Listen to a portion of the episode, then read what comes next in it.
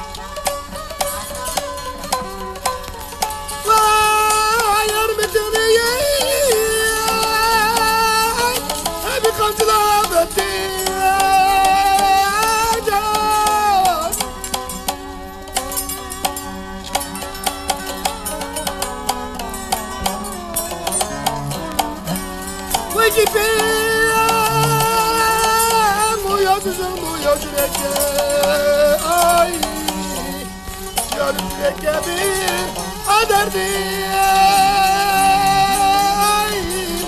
Vay vay ay. Gönlüne gibi otlarım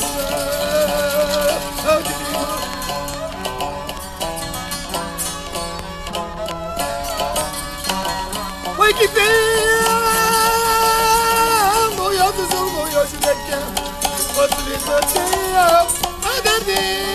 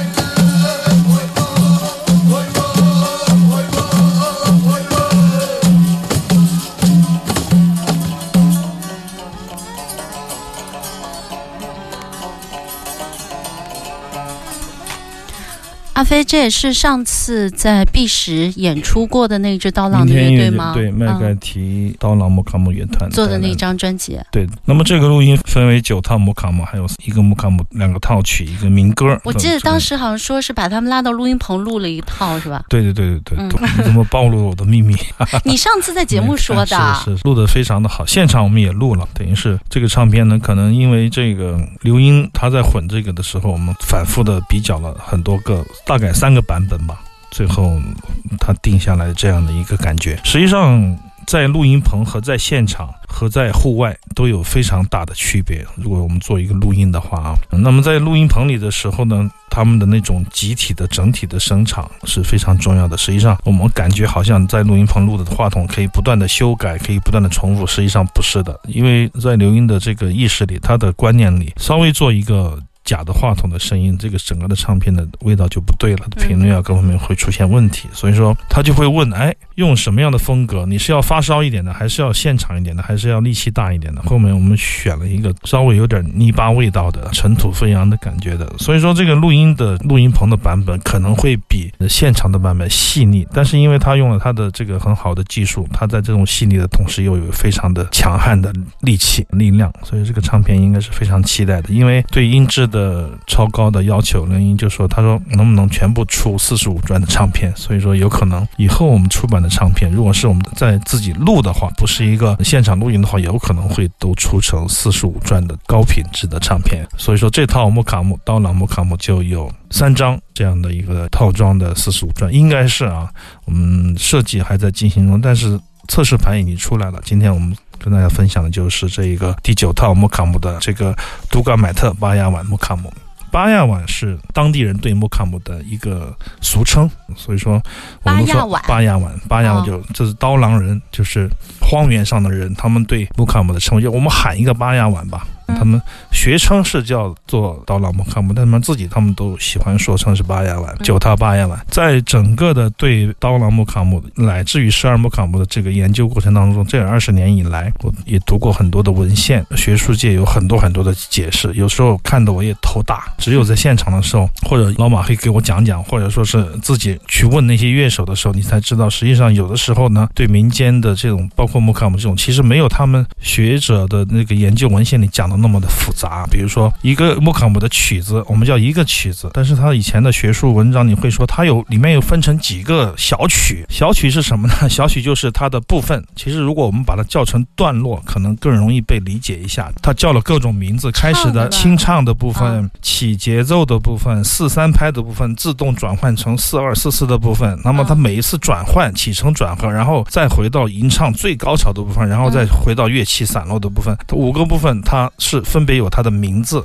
但当时我看那个学术书，就看成是五个小曲。我说这个什么意思呢？一个曲子有始有终才叫曲嘛。他把当年的不知道是哪一代的学者开始就把它称为曲中曲，所以让我非常非常的困惑。后面一问音乐家才知道，原来有很多简单的道理其实都被复杂的表述了。好的，马上进入一小段的广告，广告之后欢迎继续回到正在直播的《行走的耳朵》，听少听但好听的音乐。